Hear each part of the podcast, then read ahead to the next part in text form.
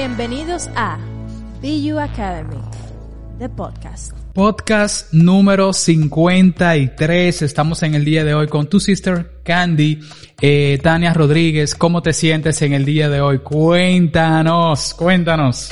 Súper animada y muy feliz, Antonio, por esta invitación. De verdad que sí, es muy grato sobre todo ver este, todos esos podcasts que me han antecedido, eh, que ponen la vara muy alta porque has dado un contenido de calidad increíble y, y los mensajes y la gente tan maravillosa que has entrevistado. Así que es un todo un honor estar wow, aquí. Buenísimo. Pues muchísimas gracias por haber aceptado la invitación. Recuerden que eh, para las personas que están escuchando el podcast se llama Anécdota que Inspiran y al final el objetivo es eh, hacerle entender a las personas eh, que se dedican al craft o que incluso lo pueden tener como hobby, ¿por qué no? Eh, dominar Cricut, dominar Cameo, dominar cualquier plotter de corte, al final dominar la parte técnica, la parte técnica es como que una de las cosas importantes y hay otras que son importantes que quizás no se le está prestando la atención adecuada y anécdota que inspira viene a poner sobre la mesa eh, estas historias de todas estas personas con trayectoria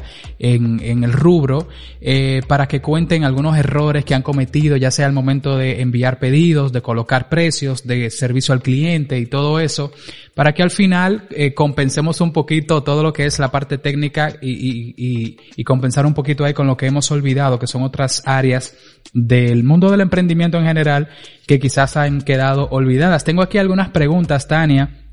Eh, que, que, aquí estoy para ti. Es chulísimo, que creo que van a ser de muchísimo interés para las personas eh, que, que están escuchando este episodio. Entonces la primera sería, estuve en tu Instagram hurgando y vi un post que me llamó mucho la atención. En ese post estás tú y tus tres niñas, ¿sí? Entonces, eh, el caption de ese post dice así, lo voy a leer y luego te voy a hacer una pregunta al respecto. Dice, eh, son incontables las veces que me han preguntado acerca del origen o la inspiración de Two Sisters Candy. Eh, para él, eh, aquí les presento a las tres Marías, que son tus tres niñas. Para ellas fueron las primeras piñatas, los primeros globos y tortas. Por ellas encontré la motivación para desde casa comenzar este viaje de altibajos llamado emprendimiento. Me llamó muchísimo la atención eso porque es en realidad Creo que más del 90% de las personas que hacen craft inician con sus familias o con personas cercanas, decorándole una fiestita o algo y luego las personas cercanas terminan diciéndote, mira, yo siento que tú eres muy bueno, muy buena en eso, empieza a eh, monetizar ese conocimiento o esa fluidez que tú tienes en ese rubro. Eh, y la pregunta sería esa, Tú sí lo hacías para tus familias, para tus niñas en especial, pero ¿en qué momento tú dices, vamos a monetizar este conocimiento? ¿Cómo llega esa transición en el cual tú empiezas a recibir dinero de, de tu talento? Cuéntanos. Bueno, llega como todo en la vida, de manera inesperada. Wow. Te explico. Este, yo soy diseñador gráfico y pues tenía una, digamos, me desempeñaba profesionalmente en grandes agencias de publicidad en Caracas, Venezuela, yo soy venezolana, y pues bueno, ese era mi mundo. Mi mundo era eh, las empresas, la publicidad, el diseño, las marcas, ¿no? Sí. Y tenía un ritmo de vida eh, como una profesional. Cuando empiezan a nacer mis hijas, que son todas realmente bastante seguidas, se llevan solamente un año cada una de diferencia, okay este, cuando ellas nacen, pues bueno, obviamente yo sentí la necesidad de estar más ligada a ellas, más tiempo con ellas, ¿no? Y en ese proceso de transición, este, tuve una, una experiencia, digamos, como mamá, y es que la segunda de mis bebas, que es María José, eh, eh, nació con condición de autismo. Entonces, claro, no era simplemente una mamá que quería estar con sus hijas más tiempo, sino necesitaba estar más tiempo para poder dedicarle a mi hija. Entonces, claro, eh, el estar en casa, eh, siempre seguido con mi trabajo freelancer como, como diseñador, o sea, yo sigo creando logos, sigo haciendo imagen corporativa, digamos, sigue siendo mi trabajo fundamental, pero eh, cuando comencé entonces a hacerle las primeras fiestas fue perfecto, eh, tal cual como lo dijiste, las amigas, las hermanas, la familia, pero bueno, mira, tienes talento para esto, tus diseños siempre son súper diferentes, vamos a, vamos, trata de monetizarlo, de hacer de esto un negocio.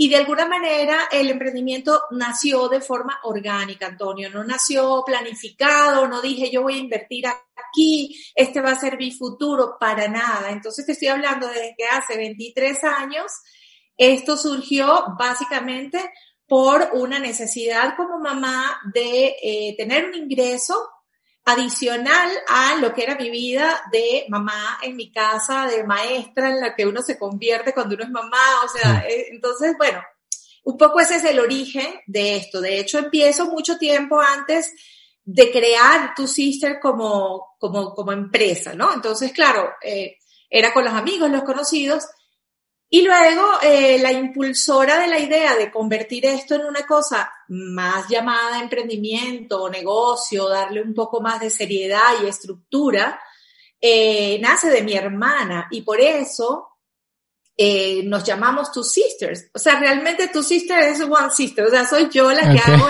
todo. Eh, o sea, el, la que produce, la que hace el negocio, la que atiende las llamadas, la que toma las fotos, todo. Pero eh, mi hermana fue la impulsora, fue mi, gran Pepe Grillo, como le digo yo, ¿sabes? Como el de Pinocho, que te da los consejos adecuados y te dice, mira, este es el camino.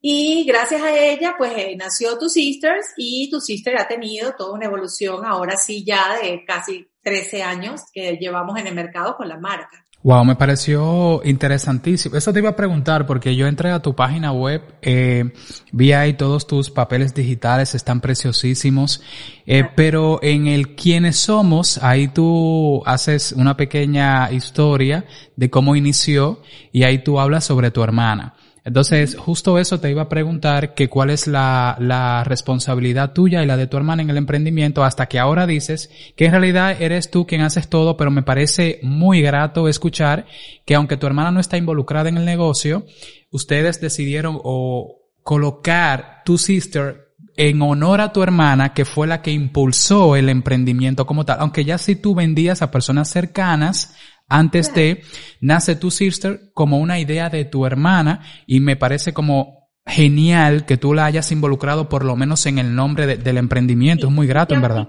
Y que, y que te confieso algo, Antonio. Yo, o sea, yo tengo, nosotros somos cinco hermanos y ojo, los cinco han estado súper involucrados, siempre han sido como mi motor. La verdad es que vengo de una familia muy unida, muy linda y cosa que yo creo que se ve reflejado también en la filosofía de marca, en lo que yo quiero hacer. O sea, está basado en los recuerdos que yo tengo de esos cinco niñitos jugando y a la que mamá nos hacía una torta o hacíamos excursiones al jardín. O sea, en mi casa hubo siempre mucha imaginación. Entonces, claro, yo le debo realmente, este, eh, mis hermanos han estado todos involucrados, eh, digamos desde el aspecto emocional, de motivarme, de decirme si puedes, de tenderme una mano en los momentos en que el negocio ha estado mal, porque es así, acuérdense que emprender significa un sub y baja de eh, económico, emocional, eh, inclusive de tendencia. Hay momentos en que tú dices, wow, ¿de dónde me salieron todos estos clientes? No sabía que, que, que, era tan famosa, ¿no? Y de pronto suenan los grillos y no se escucha nada y nadie te llama. Entonces, pues bueno, eh, pero sí, tal cual dices tú, es un homenaje de alguna manera a la hermandad. Por eso me gustaba la palabra sisters que estuviera presente, aunque tengo un brot, mi brother, que ese también me ayudó un montón y trabajó ah. conmigo mucho tiempo cuando estábamos en Caracas.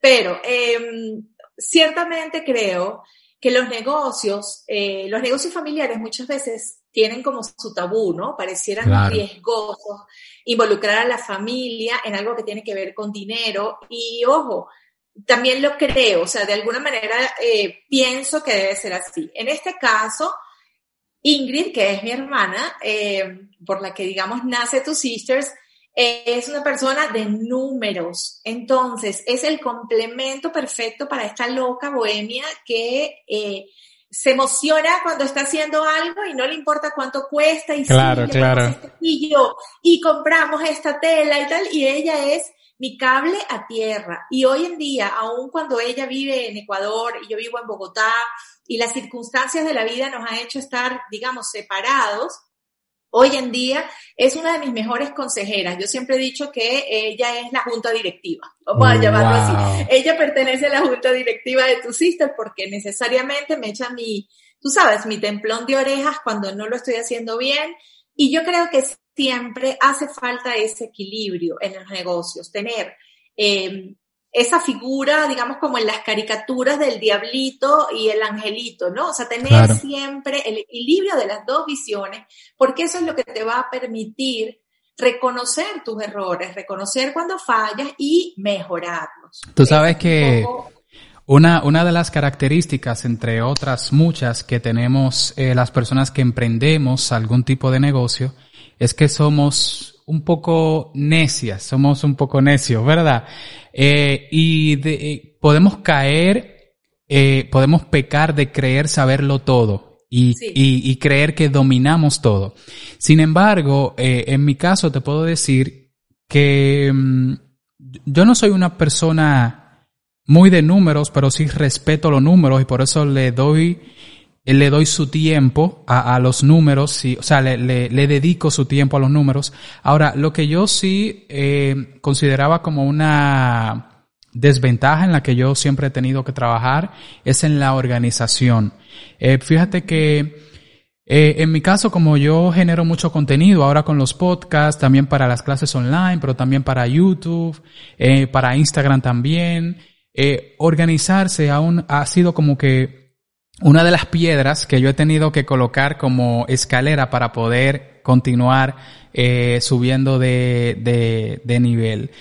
En tu caso, tú dices, el punto mío es lo económico, o sea, yo me desbordo en la creatividad, no le doy mucha mente al dinero, eh, pero mi hermana es que me dice, güey, espérate, por ahí no es. Entonces, me imagino que no siempre fuiste así. ¿En qué momento tú dices, eh, eh, en serio, tengo esta desventaja y tengo que dejarme guiar por mi hermana? O sea, ¿cuál es ese punto en el que tú dices, es cierto, ella está en lo correcto, yo sé cuál es mi fuerte, yo sé cuál es mi desventaja, sé cuáles son las áreas de oportunidad en las cuales yo tengo que trabajar, que por ejemplo en tu caso sería la parte monetaria, pero ¿en qué momento tú te das cuenta de eso? Porque es sumamente importante para nosotros pasar, por ejemplo, de emprendedores a empresarios, quizás si se pudiera decir, conocer cuáles son las partes eh, fuertes y las que no, y empezar a trabajar de la mano con personas que te complementen en esa área. Cuéntanos.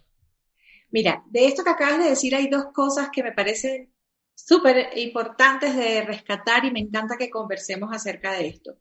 El primero es la creencia de del multitasking, ¿no? De que yo puedo hacer absolutamente todo. Y eso es muy, muy, y tienes mucha razón, es, es muy reconocido en eh, los emprendedores. Bueno, básicamente porque hay mucha creencia de que el emprendimiento es yo con yo, o sea, soy yo el empresario, soy yo el que cobro, soy yo el que, el que, el que hace todo, ¿no? Y, y el emprendimiento realmente no es, ese no es el objetivo de un emprendedor, ¿no? El objetivo de un emprendedor es, dentro de tu filosofía, pero eh, debes producir y debes ganar y debes tener eh, gastos y cubrir tus costos. O sea, hay una, hay, detrás del emprendimiento sí hay un, un, un eh, ¿cómo se llama esto? Como una, un plan de negocios, vamos a llamarlo de esa forma. O sea, tiene que haber un plan de negocios y una estructura que, que a veces se las criticamos a las grandes corporaciones, pero así seas tú solo, debe funcionar. Y tiene que ver entonces también con tu segunda parte de la pregunta, con la organización.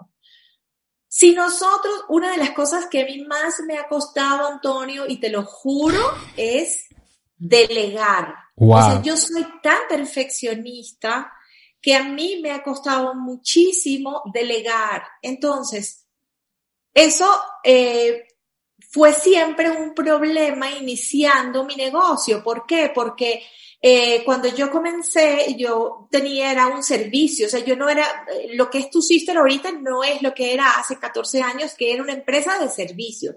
Yo iba contratada a las, a los, a las fiestas, a los eventos, montaba mi stand, este, bueno, le digo stand porque mi concepto era, era candy buffet. O sea, de hecho, el origen de la palabra tú hiciste candy es porque inicialmente nos llamábamos candy buffet. Eh, de alguna manera, hace 14 años eso estaba muy de trendy en Estados Unidos y en Latinoamérica no lo conocíamos tanto y yo me aproveché un poco de eso. Me encantaba la estética minimalista y lo llevé a, a Caracas y, pero era una empresa de servicios. Entonces, ¿qué pasaba allí, Antonio? ¿Cuál era el error que yo cometía una y otra vez? que yo justamente por esa, esa sensación o esa, esa creencia o ese mito de que soy una emprendedora y debo hacerlo todo y yo soy buenísima y multitasking y Tania puede, pero bueno, más que la Mujer Maravilla, yo terminaba horneando los, los, los cupcakes, los brownies, haciendo la papelería, eh, cortando las cosas, embalando lo que iba a llevar a la fiesta, este, haciendo los montajes, hacía el transporte, montaba todas esas cosas en mi propia camioneta. O sea, al final, wow, eh, o sea, el, el, ritmo me hizo detenerme y decir, esto no puede ser un negocio. O sea, esto no, esto no es viable. No es sostenible. Esto no es viable, me estoy desgastando, estoy perdiendo inclusive posibilidades, porque ¿qué pasa? Los, las primeras veces va buenísimo, pero si el tiempo en algún momento te falla, también le fallas al final al cliente o sea, a tu cliente definitivo, el cliente final. O mira, te das cuenta que en ese montaje no te quedó tan bonito como tú hubieses esperado, pero es porque no tenías tiempo, porque estabas queriendo hacerlo todo. Entonces, ese, ese momento eh, eureka en donde dije, esto no funciona así, ese momento de reflexión, de decir, yo tengo que aprender a delegar. Bueno, fue un momento de eso, de sentarme con mi Pepe Grillo, con mi hermana Ingrid, sacar costos, decir, ajá, pero ¿qué pasa?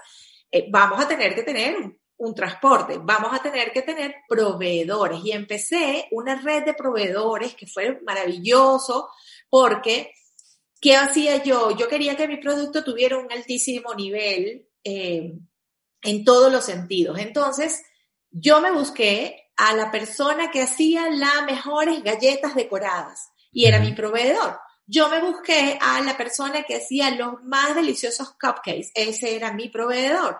Entonces, me convertí en una, digamos, gerente y, y empecé a organizar el negocio de manera de que fuera productivo para todos. ¿Por qué? Porque era un ganar-ganar. El que, el que una cliente me contratara por mi acabado final, que siempre es como esa, esa, ese encantamiento visual que tienen las mesas, ¿ok? Y era mi fuerte, pues porque soy diseñadora y es lo que amo hacer. Yo captaba a ese cliente, pero estaba beneficiando en esa red a ocho proveedores más, a ocho pequeñas proveedoras que estaban en sus casas horneando, haciendo galletas, haciendo tal. Entonces, claro, cuando empecé a ver el negocio de esa forma, el negocio empezó también a ser mucho más próspero, mucho más organizado. Este, empecé a poder eh, generar unas, unas tablas en donde yo organizaba inclusive los costos, porque al tener proveedores fijos, yo sabía los precios que ellos iban a darme, a su vez entonces era muchísimo más rápida la respuesta que yo le daba a mi cliente final, porque yo sabía cuánto iba a costar una docena de esto, una docena tal, esto tal, el transporte tal, y los presupuestos salían Perfecto, claro, te soplo que con una tabla de Excel que había diseñado mi no hubiese podido hacer No, no, buenísimo. De, ahí viene la pregunta de, o más bien la sugerencia de eh, tener al lado personas que nos complementen en, aquellos puntos de los cuales cojeamos. Pero fíjate que de aquí se desprenden dos cosas que son importantes mencionar. Porque hay personas que dirán, Antonio, pero yo estoy empezando mi negocio, yo no puedo contratar un, o no puedo comprar un vehículo para, etcétera. Entonces, sí, en principio nosotros sí hacemos todo, muchas veces por falta de presupuesto, está bien, pero como comenta Tania, hay un punto de quiebre en el que tú dices, o yo continúo haciendo esto de esta manera, y ojo, tú sí podías lograrlo, porque porque tú tienes el talento de hacer todo eso. Pero fíjate que el hecho de tú hacerlo todo crea cierta fricción con el crecimiento de tu negocio. Entonces ahí es que tú creas esa línea y dices, yo puedo hacerlo todo, pero no lo voy a hacer todo, ahora voy a delegar, voy a buscar proveedores que me cumplan, que tengan una calidad buenísima y todo esto que yo hacía, como los pasteles, etcétera, lo va a hacer otra persona y eso me va a dar a mí ahora tiempo para yo poder pensar en la visión de mi negocio, a dónde yo quiero que el negocio vaya, etcétera. Está buenísimo. Inclusive hasta, hasta en el mismo aspecto creativo. Cuando, si tú eres, digamos, en mi caso, muy particular. Obviamente yo soy el ente creativo, o sea, soy la persona encargada de crear, hacer, diseñar. Entonces, cuando todas estas otras cosas estaban alrededor de mi cabeza, se convertían en distractores. Y esos distractores, cuando estamos hablando de creatividad, son, además de distractores, saboteadores. ¿Qué pasa? Que tus resultados creativos no van a ser iguales. Tus resultados creativos o la calidad de lo que estás presentando no va a ser igual. ¿Por qué? Porque tu cabeza, tu cerebro se está dividiendo en múltiples partes para solucionar la parte organizacional, la parte económica, la parte de la logística, la parte, entonces, claro, estás, estás eh, diseccionando ese cerebro que en vez de que tenga todo su contenido creativo, de imaginación, de, de, de respuesta, de estética, de belleza, o sea, llámese como se llame, lo estás, eh, lo estás interrumpiendo, lo estás dividiendo en una cantidad de cosas donde no en todas te puedes destacar. Y yo creo que eso es una de las cosas que más tenemos que eh, entender. Tú sabes que cuando eh, recientemente me casé, eh, sí, gracias. Eh, teníamos cinco años de noviazgo y recientemente nos casamos. Y yo ya más o menos como que inducía, ¿verdad? Cuáles eran las cosas importantes para mi pareja. Y ella más o menos inducía, por el tiempo que teníamos juntos, cuáles son las cosas importantes para mí dentro de el mismo techo, que es muy diferente al noviazgo. Entonces, pero yo quise que nosotros verbalizáramos para que salga de nuestra boca cuáles son las cosas más importantes para cada uno de nosotros. Y ella me explicó cuáles eran las de ellas y yo eh, trato de mantenerme siempre consciente de eso para respetar esas cosas que para ella son importantes. Y al momento de yo explicarle las que para mí son importantes, eh, lo primero que yo dije fue, para mí es muy importante mantenerme en paz. Para mí es muy importante la paz. Ella me preguntó, oh, qué raro, ¿por qué? Yo le dije, bueno, porque en el rubro en el cual yo me desarrollo, me desenvuelvo, depende mucho de la creatividad y no se puede ser creativo si hay turbulencia. Entonces, para mí es muy importante estar tranquilo, estar en paz, para yo poder eh, fluir con, con, el área en la cual me desenvuelvo. Y ella lo entendió muy bien. Entonces, qué bueno que tú lo digas, que cuando tú te haces demasiado, claro, yo lo expliqué eh, en, en, el mundo de las parejas, tú lo explicaste. como digamos como en un, en un, sentido más íntimo. Más, íntimo. Tú, si quiere, claro, tú lo explicaste. Eh, eh, es igual, tú lo explicaste en el mundo de los emprendedores que quieren hacerlo todo. Al final, si lo haces todo, creas turbulencia en tu vida y no vas a tener el tiempo para ser creativo. Que, que, que hay muchas personas, por ejemplo, que dicen, yo les pregunto, ¿cuál es tu punto pico? ¿Cuál es ese momento en el cual tú te sientes más creativo o creativa? Y me dicen, por ejemplo, cuando los niños están estudiando, o me dicen de madrugada, porque ahí es cuando yo más silencio encuentro. Entonces, fíjate que al final es, uno necesita esa tranquilidad, ese silencio, esa paz para, para la creatividad. Pero si tú quieres hacerlo todo, es, es difícil, ¿verdad? Sí. No, y aparte que, fíjate, hay algo que, que a mí me gustaría como comentar, que es el hecho propiamente de la definición de la creatividad. O sea, la gente a veces piensa, o sea, hay como esa imagen romántica de la que, que la creatividad es, no sé, una musa que baja de Un ser especial. Te, fluye y te trae la idea ya casi que servida. Sí. Pero claro, yo trabajo muchos años, o sea, tengo muchos años siendo docente en el área de diseño gráfico. Este, y pues bueno, obviamente una de las cosas que siempre les digo a mis alumnos es que la creatividad no es otra cosa que poder transformar una idea. O sea, ese, básicamente ese es el mejor de los conceptos que yo creo acerca de la creatividad. No es realmente el sentido único de que vas a crear una cosa que no existe. No, es la capacidad que tenemos de que con lo que hay, con lo que nos rodea, transformemos eso para obtener un resultado diferente. Entonces, ¿qué pasa? Cuando tú tienes todos estos, estos distractores, te va a ser muy difícil ver con lo que cuentas. Entonces, estar como un poco en ese momento de paz que muy bien dices que, que, que, que, casi todos los creativos necesitamos, como somos todos noctámbulos y en la noche cuando todo está callado, pues las cosas, eh, maravilloso, fluyen. Más de una vez me he parado de mi cama para anotar algo porque me pasa que me acuesto y wow, se me viene la idea y digo, mañana cuando yo me levante a esta edad, yo no me voy a acordar. Lo hago ahora mismo, lo hago ahora mismo. me tengo que levantar y tengo que anotar todo.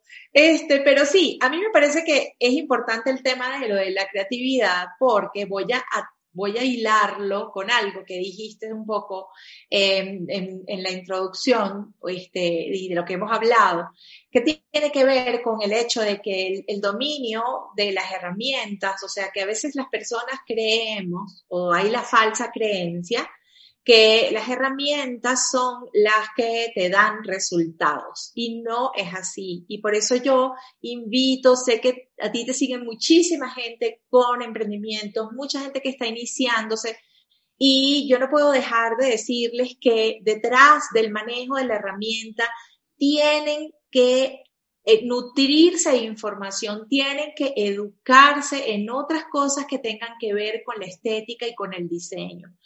Esto lo digo, digamos, este, lo digo de corazón porque veo muchísimas veces que como la herramienta es tan fantástica, la tecnología nos ha hecho evolucionar de manera tan rápida, la, no solo la tecnología, digamos, de la, de la propia máquina que te puede cortar o te puede hacer, o la computadora te puede poner una paleta de colores maravillosa, Hablo inclusive de la tecnología en, en que somos capaces de ver de manera inmediata los resultados de otros. O sea, nosotros abrimos el Instagram y es la gran vitrina de la creatividad, del diseño, de las cosas, de qué se está produciendo, de qué se está haciendo. Yo lo único que les puedo decir es que hay que detenerse. Hay que detenerse un momento y voltear y ver qué hay detrás de eso. Es como si nosotros pensáramos que por habernos comprado una, una sierra, nos convertimos en carpinteros. Y no es así. no es así. Hay que saber, eh, no sé, la vena de la madera, qué madera es mejor para una cosa o la otra, si es roble, si es pino. Es un poco la analogía que yo hago, ¿no?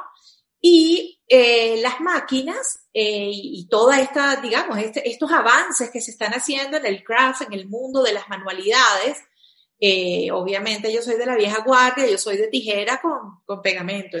Entonces, claro, este, lo digo con propiedad. Poder, eh, eh, a veces es, es también un, un, un, limitante de la creatividad. Está buenísimo. Y yo quiero tenerles, o sea, dejarles esto claro. A veces, el que la máquina sea tan desarrollada a veces limita la creatividad porque falsamente creemos que la respuesta de diseño está puesta en la máquina. Buenísimo. Y al final hay que, hay que entender, y yo siempre, este siempre será un, un, un, mensaje para todos los emprendedores. De hecho, yo me he preocupado y en muchas veces he puesto de manera gratuita a través de mi cuenta eh, varias masterclass donde entendamos el diseño de la manera más básica. Yo no los voy a convertir a ustedes en diseñadores gráficos y no es la idea. Los diseñadores gráficos son diseñadores gráficos. Los emprendedores que trabajan con craft tienen que tener conocimientos de diseño gráfico Claro, eso te iba a preguntar, porque eh, tienes 24 años, eh, incluso impartiendo talleres, dando clases en universidades sobre diseño gráfico. Eh, y me llama mucho la atención porque mayormente las personas que se dedican al craft no tienen ni idea de diseño gráfico y aprenden en el camino, porque le gusta más el resultado final, que es como qué lindo se ve ese K-topper, qué lindo se ve ese capacillo, ese banderín, pero el proceso que hay detrás es el diseño, es, es como la base. Entonces, aprendemos en el camino a manejar el programa de diseño de Cricut o de Silhouette o Corel o, Adobe Illustrator, cualquiera de ellos, para vectorizar, crear patrones, etcétera. Pero, como lo aprendemos con ese objetivo puntual, quizás estamos obviando otras áreas del diseño que son igual de importantes, igual como tú dices, no tienes que llegar a ser diseñador o diseñadora gráfica ¿verdad? Pero, son igual de importantes y tienes que entender el concepto. Está buenísimo. Eso te iba a preguntar. ¿Cómo, de qué manera tú extrapolas todo tu conocimiento en diseño gráfico al craft? Que diferente a una persona que cuando inicia en el craft no tiene ni idea de diseño gráfico y en el proceso va aprendiendo. Claro. Fíjate, me, gusta esa pregunta porque eh, pienso que primero te doy toda la razón en el hecho de que cuando aprendes a través de la herramienta, crees que la herramienta es la respuesta, ¿ok? ¿Y, eh, ¿y qué pasa? Con todos estos sistemas, ojo, quiero, quiero, quiero, quiero que sepan que sí estoy siendo crítica, pero estoy totalmente de acuerdo de que eso exista y estoy maravillada de que eso exista. Pero ¿qué pasa? Si yo compro un, o sea, si yo tengo en las máquinas, tengo el resultado ya hecho, ¿verdad? Yo tengo ya la cajita, cómo viene cortada, cómo viene tal, y yo pongo eso allí, ¿no? Es como cuando compras comida congelada tú no puedes decir que esa sazón es tuya. Ah. Cuando tú compras una comida congelada y la metes en el microondas, este, tienes un resultado y lo saboreas y está divino y huele delicioso, pero no es tu sazón. Claro. ¿Ok? No es, no es, no es tu receta. Entonces, ¿por qué yo los invito? O sea, porque, por, ¿por qué para mí la insistencia es tan importante en el hecho de que si nosotros conocemos un poquito más acerca de diseño, si nosotros entendemos un poquito más los elementos que componen el diseño, desde hablando de línea, punto, volumen, y podemos entender cómo ellos se interrelacionan, que serían los principios de diseño, cuando entendemos cómo hay jerarquía, equilibrio, balance. Cuando nosotros entendemos esto conceptualmente, cuando nos vamos a la máquina, la podemos manejar nosotros y no la máquina a nosotros. Somos nosotros los que te podemos rodar esta línea de corte para acá, quitar esto para acá y yo sé que el resultado tridimensional se va a convertir en otra cosa. Entonces, ¿qué va a pasar con eso, Antonio? Que yo creo que es lo más importante. Es donde realmente tú vas a empezar a hacer tu marca personal. Porque si no, lamento decirlo, pero está pasando muchísimo, ves una hilera, o sea, ves, puedes estar pasando en Instagram mil eh, cuentas diferentes de emprendedoras, pero si tienen una Silhouette o una Cricut o alguna máquina y solamente se están preocupando por reproducir lo que está allí, no estás generando competencia. Tus cajas son iguales a la señora que está al lado, y a la otra que está al lado y a la otra que está al lado. Y para ser un buen emprendedor y tratar de que esto se monetice de una manera muchísimo más, que sea mucho más productiva para ti, tienes que crear estilo. Y los emprendedores tenemos que luchar muy arduo para conseguir tener nuestro propio estilo. ¿Por qué? Porque las modas pasan, las tendencias pasan, el estilo que tú hayas determinado para tus diseños, para la forma en que presentas tu trabajo, para la forma en que haces las cosas, es tu factor diferenciador. Y cuando como marca tienes un factor diferenciador, las personas y los clientes que tú consigues te van a conseguir por eso. Te conviertes como en un, como en, como en, un panal de miel donde todas las abejas van a ir allí. ¿Entiendes? Y cuando te preocupas nada más por repetir el trendy o la tendencia o lo que está de moda, si te preocupas muchísimo nada más por esa área, lo que va a pasar es que vas a tener más competencia. Entonces te va a ser más difícil el negocio. ¿Cuál de las dos cosas prefieres? Prefieres ser un ente diferenciador, marcar un estilo tuyo, propio, auténtico, el que respetes, el que valores, una visión y misión de cómo te quieres ver a un 5 años, a 10 años con tu emprendimiento, o te vas a quedar solamente repitiendo una y otra vez la fórmula que todos están usando. Claro, que eh, repetir la fórmula que todos están usando sería la versión fácil de emprender. Crear tu estilo es donde está la curva de aprendizaje, pero al final del camino hay luz, como dicen. Yo creo que para todo, una de las reglas fundamentales que, bueno, que procuro además que sean como filosofía de vida, es buscar equilibrio. Fíjate que se parece un poco a tu búsqueda de paz para crear cosas. En la mía es mucho buscar el equilibrio. Yo este, eh, entiendo que para los nuevos eh, emprendedores, como la, el, el, digamos, el bombardeo visual es tan o sea, es, tan abrumador. Seguimos mesas de gente de brasilera, de la gente que está, eh, o sea, yo sigo a una, una cuenta en Malasia que puedes morir, Antonio. O sea, eso, eso es un montaje, es como si estuvieras montando Carmina Burana en la ópera para el cumpleaños número uno de un niño, ¿no? Respeto totalmente todas esas visiones de negocio, yo las respeto enormemente, obviamente yo te puedo hablar como Tania, Tania la de Two Sisters, Tania la de una marca que tiene esa trayectoria y que por el contrario ha estado durante todo este tiempo hablándole a las mamás, a las que tienen poco presupuesto, a las personas que no tienen como filosofía de, vista, de, vida tirar la casa por la ventana para celebrar los logros de sus hijos. Entonces, claro, yo les hablo a ese público y como te digo, respeto profundamente los que hablen y tengan otro público. Yo creo que también eso es uno de los objetivos cuando tú creas tu marca y cuando tienes un emprendimiento, saber quién es tu cliente ideal. Claro. Cuando tú defines tu marca, tú tienes que hacer un listado de a quién vas dirigido. Oye, ¿en qué momento, ¿en qué momento tú te diste cuenta que tú querías dirigirte a, ese público? Porque eh, está sumamente interesante eso de conocer eh, tu nicho pero no siempre lo conociste. ¿En qué momento tú dices, es que yo quiero hablarle y crear contenido y, que mis captions, la descripción en el caption vaya dirigido a ese tipo de persona que como tú has comentado, eh, son personas que quieren eh, realizar una fiesta agradable, sin embargo, no tirar la casa por la ventana, algo más minimalista, pero funcional. Cuéntanos en qué momento tú dijiste, esto es aquí, esto es lo que yo quiero. Bueno, de alguna manera creo que creo cuando yo entendí al principio y, me decidí por hacer candy buffets, por esas mesas, tenía mucho que ver la cultura anglosajona. Eh, para los americanos, canadienses, europeos, em, tienen una visión muy distinta de la fiesta que la tenemos los latinoamericanos. Entonces, eh, son personas muy prácticas. Al final, invitan a los niños, llegas, eh, vas a estar de tal hora a tal hora. Un latinoamericano no pone fecha, hora, de, cierre de, su fiesta, jamás.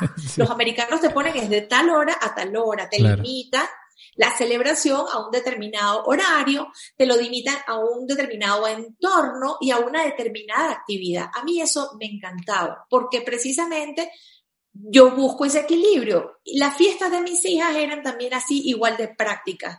No ponía esa hora de que se fuera la gente, pero sí eran muy enraizado eh, en mi cultura, o sea, digamos, como mi forma de ser, de, de asumir mi maternidad también tenía mucho que ver del respeto que yo les tuve siempre a mis hijas y a sus gustos y a sus y a su propia imaginación y a su yo yo a mí me encantaba que ellas estuvieran en ese mundo entonces Em, mis hijas, sus cumpleaños nunca fueron de temas comerciales. Ok, ok. ¿Entiendes? Entonces sí, claro, obviamente eran niñas y veían Nickelodeon y veían o sea, cualquier, cualquier cosa y querían, no sé, a lo mejor querían la fiesta de Barbie, porque ya estaban en la edad de tener una Barbie. Pero yo creativamente buscaba la forma de que la Barbie no fuera la Barbie. Cualquier cosa te gusta de la Barbie. Ah, que tiene zapaticos y ropita y tal. Entonces, bueno, era una fiesta de cosas de moda. Entonces, de la Barbie, de ese producto comercial, yo la transformaba en algo. Tuve, por ejemplo, María José, que es mi hija, como te digo, autista, tenía una fascinación increíble. Los autistas suelen tener eh, un especial eh, apego por algún tipo de cosa y son geniales porque se lo aprenden todo y, saben más que, o sea, eh, se involucran muchísimo en temas que les sean de su gusto. Así es, María José, por ejemplo, tuvo una época que era así con los caballos. Entonces fue perfecto, su fiesta fue de caballo, porque eso era lo que ella lo iba a disfrutar, o cuando, ¿entiendes? Entonces, al final, yo creo que mi marca como mi marca se parece tanto y es tan Tania, o sea, yo creo que no se, no se puede separar Tania de tu sister, ¿sí? Entonces, tu sister tiene la filosofía que tiene Tania ante la vida, ante la maternidad, ante los presupuestos, este, antes de la realidad. O sea, a mí me encanta hablarle a esa mamá real que pronto no le alcanzó el presupuesto este mes, pero sabe que su hijo cumple años y no lo quiere dejar pasar. ¿Entiendes? Entonces por eso es que esa mamá hace una cosa pequeña en su apartamento, pone unos globos, eh, cuando se levanta el niño le canta una canción o le tiene alguna cosa pegada en la puerta del cuarto. O sea, a mí me encanta ese mundo en el que nos conectamos realmente con las personas que homenajeamos. La comercialización de todo se ha tergiversado tal punto que las escalas son un poco irracionales, ¿no? Entonces, de pronto, eh, pasa mucho también en este mundo ahora mediático y de, redes sociales que la gente lamentablemente tiende a compararse. Como si una persona se tiende a comparar, si tengo unos kilos de más o tal, porque el mundo fitness y tal. Imagínate para una mamá que eh, su presupuesto es muy corto, que realmente es modesta, y eh, de pronto entonces se, aparece en ese Instagram viendo la fiesta de las hijos de Kim Kardashian. Entonces cree que su fiesta, wow, pobrecito mi hijo, no va a poder tener fiesta porque yo no le puedo dar eso. Y, y, yo quiero volver a la raíz de que no es eso lo que tú persigues. Cuando tú persigues, eh, cuando tú quieres celebrar a alguien, celebras es a la persona, celebra es la ocasión. Fíjate que tú, al momento de decir, eh, eh, mis niñas están en la edad de Barbie, pero quizás ellas no quieren un cumpleaños de Barbie. Hay algún elemento de Barbie que le gusta. Entonces, ¿qué es? El color rosado, es el vestido, son los zapatos. ¿Qué, qué es lo que te gusta de la Barbie? Me encanta esa introspección me fascina porque va con lo que definía Pichón en el triángulo como el elemento simbólico que es al que tenemos que prestarle atención. Y creo también que prestarle atención a ese elemento va a hacer que nosotros incluso ahorremos material que al final se va a traducir en ganancia si lo vemos desde el punto de vista de un emprendimiento o negocio. Porque fíjate, por ejemplo, él explicaba que muchas veces viene un cliente y se nos acerca y nos dice el cumpleaños de Minnie Mouse y nosotros ya andamos en Google buscando qué Minnie Mouse imprimir y no nos hemos detenido a pensar cuál es el elemento simbólico de Minnie Mouse, que es un lacito con puntos negros o blancos. Se fíjate que yo pudiera hacer muy bien un lacito de, de Minnie, que, que sea un lacito rojo con puntos negros y blancos y ya, ya eso eh, automáticamente define a Minnie. El caso, por ejemplo, también pusimos el ejemplo de, de una taza de Spider-Man. No necesariamente tiene que estar impregnado el Spider-Man en esa taza sublimada, con que la taza sea roja y tenga telarañas, ya yo identifico que eso es Spider-Man. Entonces fíjate cómo estoy utilizando menos elementos y estoy definiendo lo mismo. Está genial. No solo eso, fíjate lo que, fíjate lo que está sucediendo. Estás realmente diseñando. Cuando tú estás haciendo eso, ¿qué estás tomando? Esos elementos distintos, los tienes teniendo la capacidad de sintetizarlos para llegar a una cosa minimalista, a un lenguaje visual distinto a lo que todo el mundo está haciendo. Y eso es lo que empiezas a generar como marca, generas tu estilo. Si yo voy a Google, si todos tenemos acceso a Google, entonces si yo bajo imágenes de allí, es la, la probabilidad de que bastantes más personas estén haciendo exactamente lo mismo que tú es mayor. En cambio, si tú tienes la capacidad de detenerte, de ver el origen y más allá o sea, digamos, desde, desde el aspecto estético, fundamental, pero inclusive desde el aspecto complaciente. Tú sabes que mi marca, una de las cosas que promete es que eh, las cosas están hechas a tu medida. Cuando yo creé ese eslogan o esa forma de definir mi trabajo a tu medida, es porque a mí me encanta escuchar, porque es lo que te digo, a veces las, limitaciones, las limitaciones se las pone la misma gente, las limitaciones creativas, valga, eh, digamos, las comillas. ¿Por qué? Porque cualquier tema, cualquier tema, tú lo puedes eh, llevar a otro nivel o a otra cosa un poco más abstracta. Primero, los niños tienen la capacidad inmensa de ser muchísimo más creativos que el adulto. No, no necesitan la imagen concreta porque su mundo imaginativo es tan grande que bueno, tanto que transforman una caja en un carro, ¿verdad? O sea, tú llegas a tu, a tu, tú llegas con algo y lo sacaste de la caja y el niño puede estar dos horas jugando con una caja, jurando que es un tractor, jurando que es un carro, que es un transformer, que es un, ¿sabes? El mundo imaginativo de los niños es inmenso y quienes la mayoría de las veces lo limitan son los padres, porque los padres dicen, bueno, ella estuvo aquí bastante rato viendo Peppa Pig, mi hija quiere el cumpleaños de Peppa Pig. No, ¿qué le llama la atención? Que las figuras son planas, que los dibujos son limitados. O sea, si tú tienes la capacidad de ese análisis, tu fiesta no, debe, no tiene por qué tener a la cochinita que todo el mundo va a tener. Puede ser una fiesta rosada, puedes de repente tomar como referencia hacer una ilustración de una casita amarilla, aunque no sea exactamente igual, pero es la casita de Pepa porque los niños saben que es la casita de Pepa amarilla. Entonces, es un poco, Antonio, es buscar em, ese punto creativo en donde realmente lo que tú tengas que ofrecer hable de ti. Porque el problema está en que yo estoy viendo a mucha gente y muchos emprendedores hablando desde exactamente el mismo punto. Está todo el mundo hablando desde lo que si, si se crearon las cajas shakers, qué chévere, habrá personas, el que creó eso, buenísimo, lo felicito, pero no funciona para todas las fiestas, no puede funcionar para todos los públicos, no puede funcionar ni siquiera para todos los temas.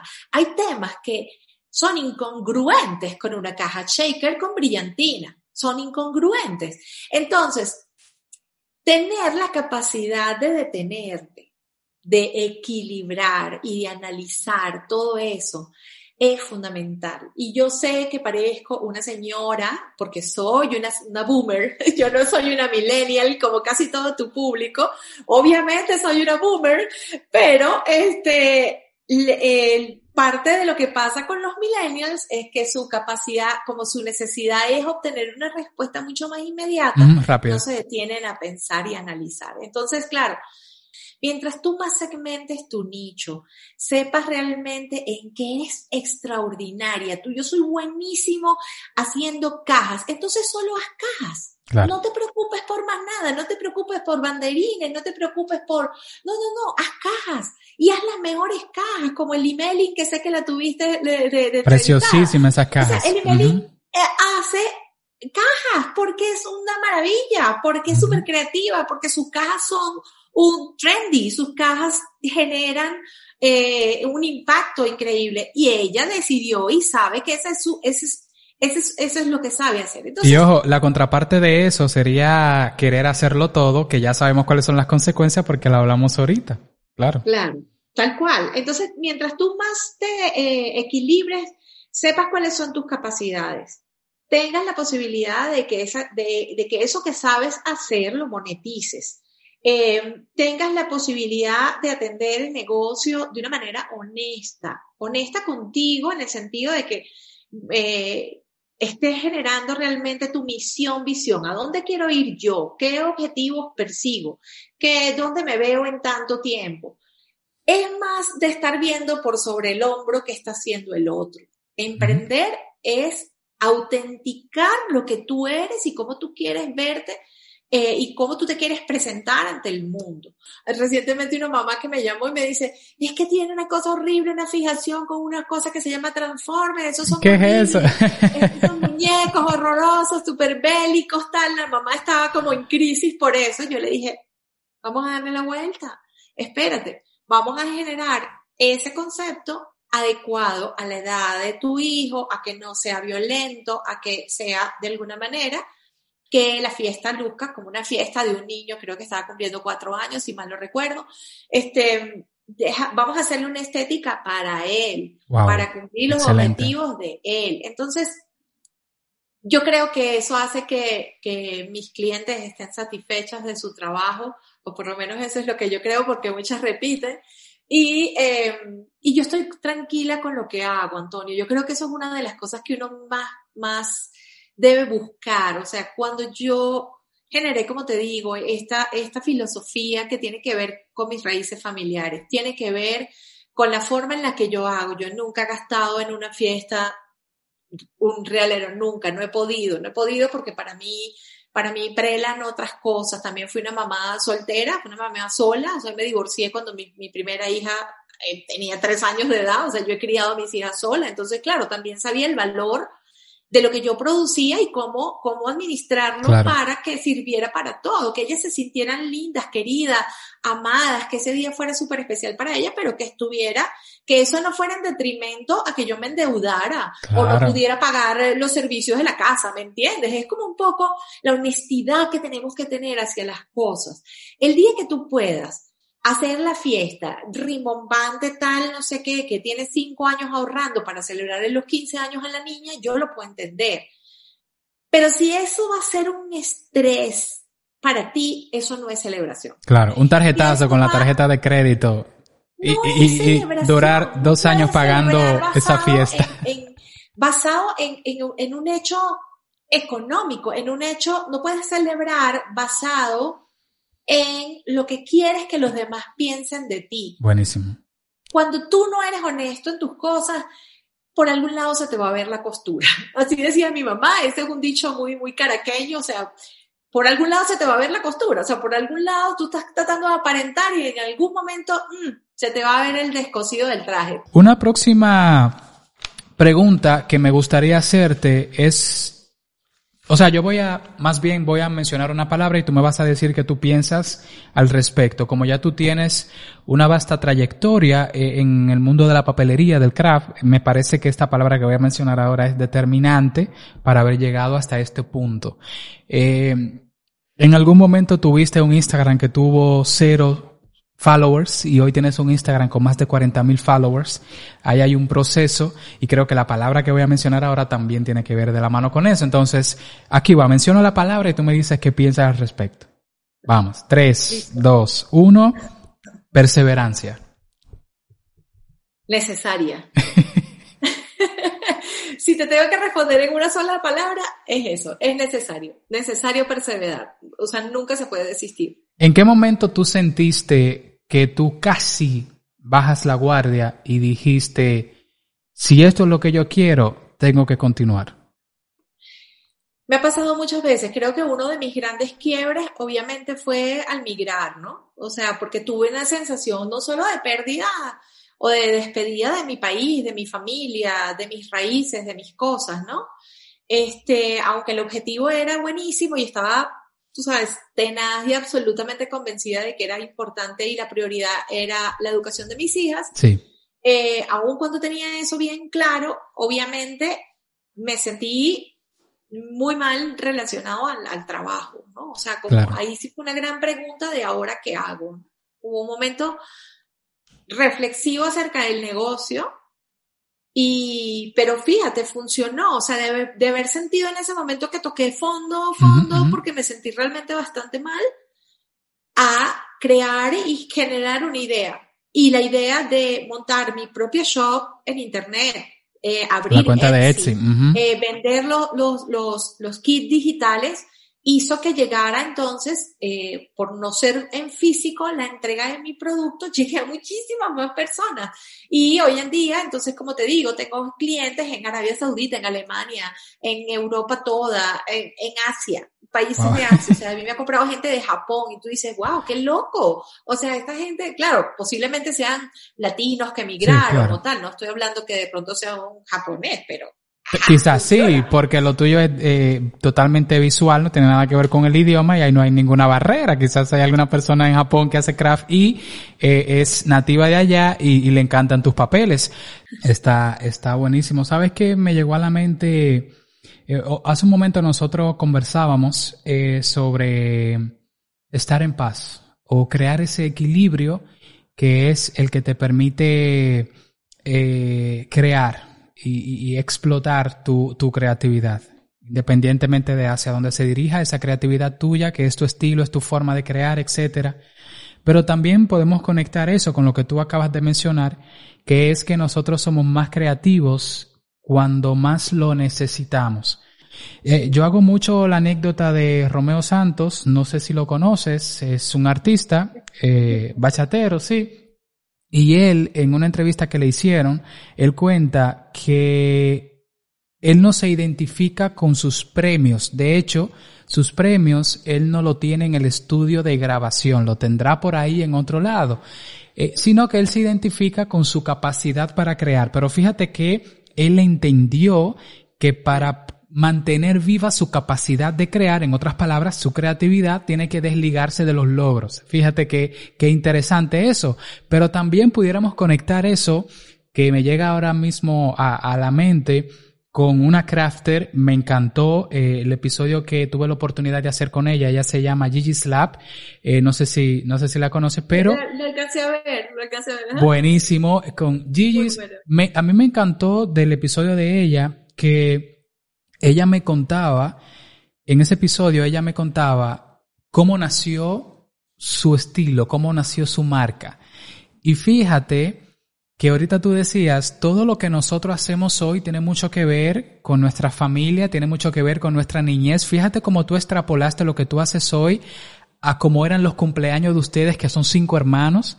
Sí, fíjate, entonces ella decía, bueno, en Venezuela, ella decía, yo he trabajado en el mundo de la farmacéutica y me gradué de eso y siempre me ha encantado el hecho de hacer medicamentos porque entiendo que con eso ayudo a las personas y ella se había creado todo este mundo de la farmacéutica en su mente que luego no pudo no pudo poner en acción cuando tuvo que emigrar a, a, otro país, ya se encuentra en Europa en este momento. Entonces, allá en Europa, ella lo que dice es, ¿Y qué yo voy a hacer? Porque mi esposo en este momento está trabajando. Parece que el esposo tiene como un trabajo que, que tiene que salir del hogar por un largo periodo de tiempo. Entonces ella está ahí con, con, con sus niños y dice, es que yo necesito hacer algo. Como esta, esta intuición de, de querer sentirnos productivos, que, eh, activos, que estamos haciendo algo. Y ella entonces empieza ahí a trabajar con el scrapbooking y con la papelería en general, hasta que al final ella encuentra su propio estilo. Y fíjate cuál es el estilo de ella, algo que ya tiene que ver con su pasado. Ella creó un estilo de laboratorio. Y mira qué interesante, en el empaque, por ejemplo, donde ella le entrega unas telas estampadas con diseños propios eh, que ella vende, en el empaque ella pone como unas advertencias, tal cual una advertencia de un medicamento, de que, ajá, ajá, ella pone algo así como, cuidado, al abrir este empaque te puedes enamorar de lo que hay dentro, etcétera. Entonces, me encantó e-, esos tres puntos que son determinantes. Número uno, mantenerte eh, perseverante, porque si flojas cuando las cosas van mal, quizás justo en el paso después es que está tu gran logro, quizás. Tu, gran eureka. Tu, gran, eureka, quizás, quizás. No siempre, pero quizás. Ahora, también no, no identificarte mucho con tu logro, lo cual al mundo del craft pudiera traducirse como no identificarte mucho con tu producto ese K-Topper está precioso, pero yo no soy ese K-Topper. Yo soy mi capacidad de realizar ese K-Topper, que a su vez es la capacidad de yo poder crear lo que sea que me nazca. Me parece genial. Inclusive los followers, o sea, fíjate, cuando tú ves las métricas de mi, de mi, de mi de mi cuenta de Instagram, tú dices, wow, esta gente tiene 40, claro, pero es porque tengo mucho tiempo. Claro. porque es que, ¿qué pasa? Cuando tú haces una entrevista, por lo menos en Venezuela, que pasaba mucho, que me entrevistaban en la radio, me entrevistaban en la televisión, tal, la gente en ese momento por curiosidad, pa, pa, te buscaba y te empezaba a seguir. Pero no crean, o sea, eso es como un espejismo. Es, o sea, yo no creo en eso, o sea, no, no me importan esos 40 y no sé cuántos. ¿Por qué? Porque cuando tú ves una foto mía, de alguna cosa que he lanzado, que he puesto, yo lo máximo que obtengo son 600 likes.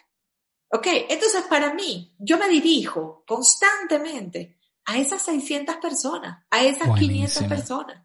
Yo no me voy a dirigir o no me, no me creo, tú sabes, eh, eh, todo el cuento del tema de los seguidores, porque realmente esa no es gente que me siguió por el valor que yo pueda ofrecerles, por el contenido, porque les parezca interesante el contenido que yo hago, porque les parezca bonito ni siquiera los diseños que yo hago. Entonces yo me he deslastrado enormemente de eso. Yo no me preocupo si hay likes, si no hay likes, si hay seguidores, si hay nuevos seguidores, si no los hay. Honestamente he aprendido a vivir feliz de la vida sin eso. ¿Por qué? Porque me di cuenta que eso no mide mi capacidad creativa.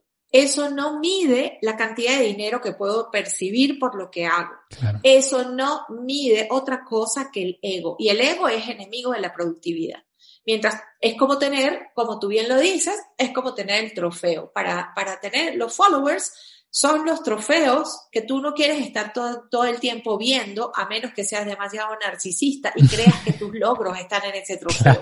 Mis logros no están en ese trofeo. Mis logros están en la gente que de pronto comenta, de la gente que me escribe por privado, Tania, tengo, mi hijo tiene una fiesta, pero realmente no sé qué hacerle y que me pide consejo y que se acerca a mí, esos son mis logros. Tu, cliente cuando te mandan el feedback que te dicen, esa fiesta le encantó. Una mamá gallina, ¿sabes? Yo cuido a mis clientes muchísimo y tengo hoy en día una de las cosas que más me llena de satisfacción, Antonio, es poder decir que yo tengo familias a las que le he hecho el bautizo, el cumpleaños, eh, la primera comunión, el cumpleaños del papá, el día del abuelito, el día de la mamita. O sea, eh, me encanta saber que hay gente que queda satisfecho con lo que yo hago y repite.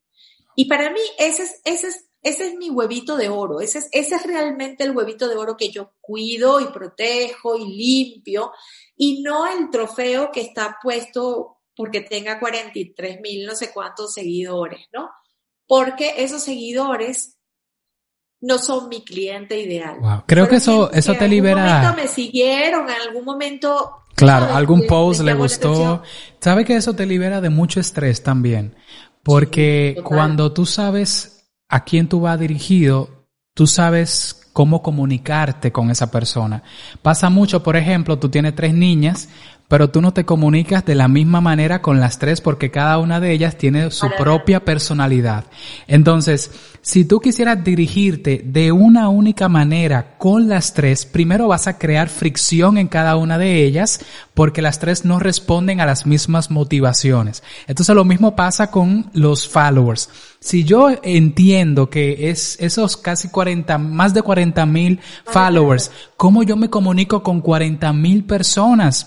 Te causa mucho estrés. Pero si tú dices, esta es mi comunicación, este es mi, mi target, este es mi nicho, este es mi público objetivo, ellos me siguieron por esto, ellos me entienden, yo los entiendo, yo sé cuál es su necesidad, ellos saben cuál es la mía, pues ahí es que voy a enterrarme y es mucho más fácil y todo fluye.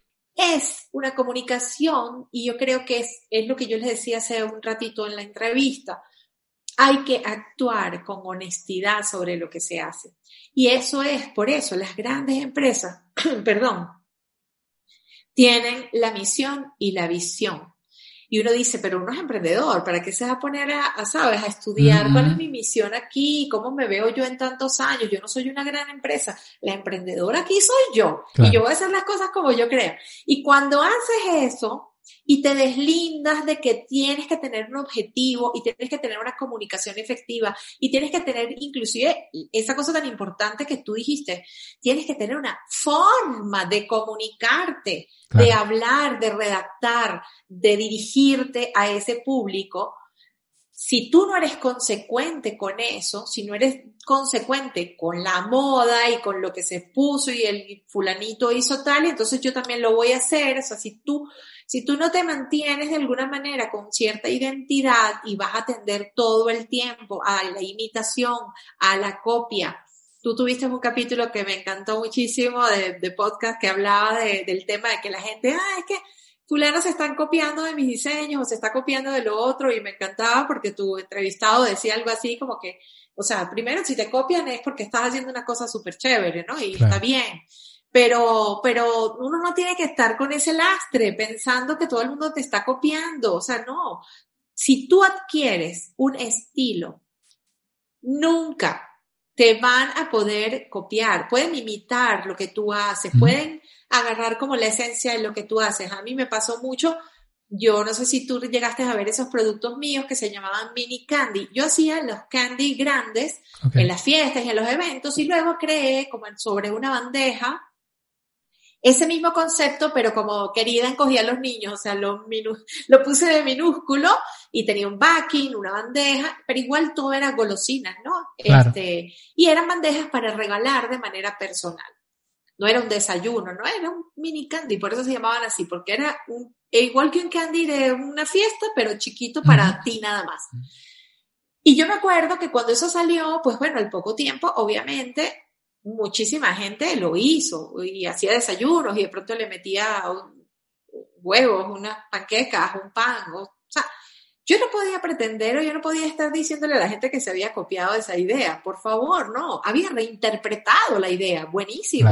Qué chévere. Pero nunca, o sea, yo no he vuelto a ver eh, un producto que se le parezca. ¿Por qué? Porque ese producto estaba hecho de manera tan personalizada de manera de una comunicación tan directa con la persona que había encargado eso, que tenían una personalidad increíble cada una de esas bandejas. Entonces era imposible que hubiese otra igual. Había gente que imitaba el concepto, que había tomado la idea de llevar un regalo personalizado. ¡Wow! Yo feliz. Y seguramente yo no inventé eso, seguramente antes había cualquier otra cosa. Yo no estoy, no, no me estoy atribuyendo la invención de eso, pero creé un estilo con eso. Entonces, a eso iba yo con el tema de que tú puedes perseverar muchísimo en el mercado, puedes insistir eh, eh, en el camino, pero si estás haciendo exactamente lo mismo que otra persona, no estás marcando la diferencia. Y por más perseverante que seas, no va a haber una identidad de marca que la gente relacione y que la gente tenga una cosa que en publicidad se llama el recall, que yo recuerde esa marca. Cuando yo voy a tomar una gaseosa o cuando que el trabajo que hace, no sé, la Coca-Cola, Tú no vas a relacionar Coca-Cola con ningún otro color. Coca-Cola es rojo, Coca-Cola. De hecho, le decimos así. O sea, cuando tú ves un rojo y lo quieres describir, dices rojo Coca-Cola. ¿Ok? Este, es una identidad de marca que tiene siempre, se comunica de igual idéntica forma con sus consumidores. Entonces tú estás en Japón, en Groenlandia, en donde sea, y vas a sentir la marca auténtica. ¿Por qué? Porque son respetuosos con lo que quieren transmitir y tienen esa misión, visión. ¿Por qué yo he elegido, muchas muchas personas no se hacen esta pregunta, ¿por qué yo he elegido estos colores para mi logo? ¿Por qué? O sea, ¿a qué se debe? ¿A, qué se debe? Las cosas que yo más he, tú sabes que yo te dije que siempre seguía haciendo mi trabajo como diseñador gráfico. Sí. Y me ha pasado que de una enorme cantidad de gente que ha querido eh, aliarse con mi marca en distintas partes del mundo, en la mayoría de los casos hemos tenido que retroceder hasta eso, o sea, les he creado una imagen nueva corporativa que transmita lo que esas personas quieren hacer, porque mm, parte, volvemos a lo mismo, de la facilidad, yo me puedo meter ahorita en Free Pick y ver una imagen que me guste y tomarla, ojo, yo trabajo con FreePic o con cualquier otro eh, programa donde bajes vectores. Claro. que sí, yo no estoy diciendo que necesariamente todas las ilustraciones las hago desde cero, no. Pues, a tomo referencias, a patterns que he usado, tal, pero la cosa es eh, eh, como se hicieron las chicas superpoderosas, ¿no? O sea, tú vas mezclando unas gotitas de acá, unas gotitas de allá para construir ese estilo del que te estoy hablando. O sea, hay, hay, la inmediatez no produce nada bueno. Entonces, tú tienes tu marca, la tienes que cuidar, la tienes que cosechar, la tienes que fundamentar, la tienes que hacer crecer. ¿No? Y la las marcas son eso, las marcas tienen que tener una personalidad arraigada. Yo apenas hace cinco años, como hubo esta, este, este cambio tan radical de la empresa de servicio a la empresa eh, digital, hice un cambio de logo para mi propia marca, donde yo lo que tenía que tratar de decirle a la gente, eh, quería que mi logo representara lo easy, lo fácil que se había convertido, lo accesible para todos, lo limpio, lo minimalista, o sea, todo eso lo tuve que pensar para para hacer un cambio, el cambio de logo y funcionó perfecto. La gente tuvo, tiene una aceptación increíble y los tres caramelos que existían en mi logo originario se convirtieron en tres círculos que se entrelazan. Y básicamente son como mis, mis, tres guías que son creatividad, accesibilidad. O sea, cada uno de alguna manera como que representa un valor de lo que nosotros hacemos, ¿no? Entonces, mira, eh, en líneas generales, Antonio, la verdad es que yo creo que ah, la evaluación que hay que hacerse siempre como emprendedor es si estás convencido realmente a dónde quieres llegar, qué es lo que tú quieres hacer, porque es lo que te, el ejemplo que te ponía de los 15 dólares. Si yo quiero, si yo quiero ganar dinero, buenísimo, haz lo que todo el mundo hace y hazlo rápido, pero eso puede ser como un fósforo, va, prende la llama y está súper productivo un tiempo y de pronto se apaga. ¿Por qué? Porque si estás trabajando nada más con algo que es trendy, que es tendencia, y el día de mañana la tendencia cambia y ya tú, esa otra tendencia que viene no la sabes hacer y no la sabes desarrollar, tu negocio fracasa. O sea, el momento en que ya no hayan cajas shaker, pues si tú nada más quieres hacer cajas shaker en tu vida, chévere, pero si llega un momento que eso ya no es trendy, y se pone otro tipo de producto en el cual tú no tengas las mismas habilidades o no lo logres desarrollar, ya tu negocio entonces se acaba. Claro. Entonces hay que, hay, hay que tener siempre y constantemente una búsqueda. Mm, apertura a los cambios, a la, a la innovación. Está buenísimo, de verdad que muchísimas gracias Tania eh, por haber aceptado la invitación. Eh, Tania Rodríguez, este es el podcast número 53. De verdad que esperando desde el alma que todos estos tips, todos estos consejos, eh, todas estas anécdotas, eh, historias que hemos contado acá, eh, aporten una nueva perspectiva sobre el craft. No todo es un plotter de corte, no todo es una cuchilla, no todo es un material. Hay otras áreas que son igual de importantes que tenemos que aprender a dominar si queremos que nuestro emprendimiento crezca. Si no queremos que nuestro emprendimiento crezca, pues quedémonos en la versión tradicional, en el pensamiento tradicional de que si yo tengo la, la, la sierra, ya eso me hace carpintero, tal cual decía Tania. Muchísimas gracias por haber formado parte de este episodio, el episodio más largo que, que ha tenido hasta el momento este podcast el podcast de BU Academy. Recuerden que se llama Anécdotas que Inspira, a través del cual tratamos de llevar varias perspectivas sobre el craft, sobre el mundo de la papelería, de la creatividad a, la comunidad. Eh, Tania, no sé si tengas algunas palabras ya para cerrar. Básicamente creer en tu nombre. BU, sean ustedes mismos. Wow, chulísima. Eh, básicamente eso es lo que los hará triunfar. Si son auténticos, si, si son parte del team BU, van a hacer y van a tener muchísimos logros. De verdad, súper agradecida, Antonio. Eh, ha sido una conversación divina eh, donde hemos tocado tópicos que me parece que nos, eh, nos interesan a todos. Yo espero que, bueno, quienes nos escuchen nos disfruten y puedan llegar hasta el final. Yo espero. Un abrazo inmenso, de verdad. Chulísimo, muchísimos abrazos. Eh, episodio número 53. Este servidor se llama Antonio Molina. Nos vemos en el próximo episodio.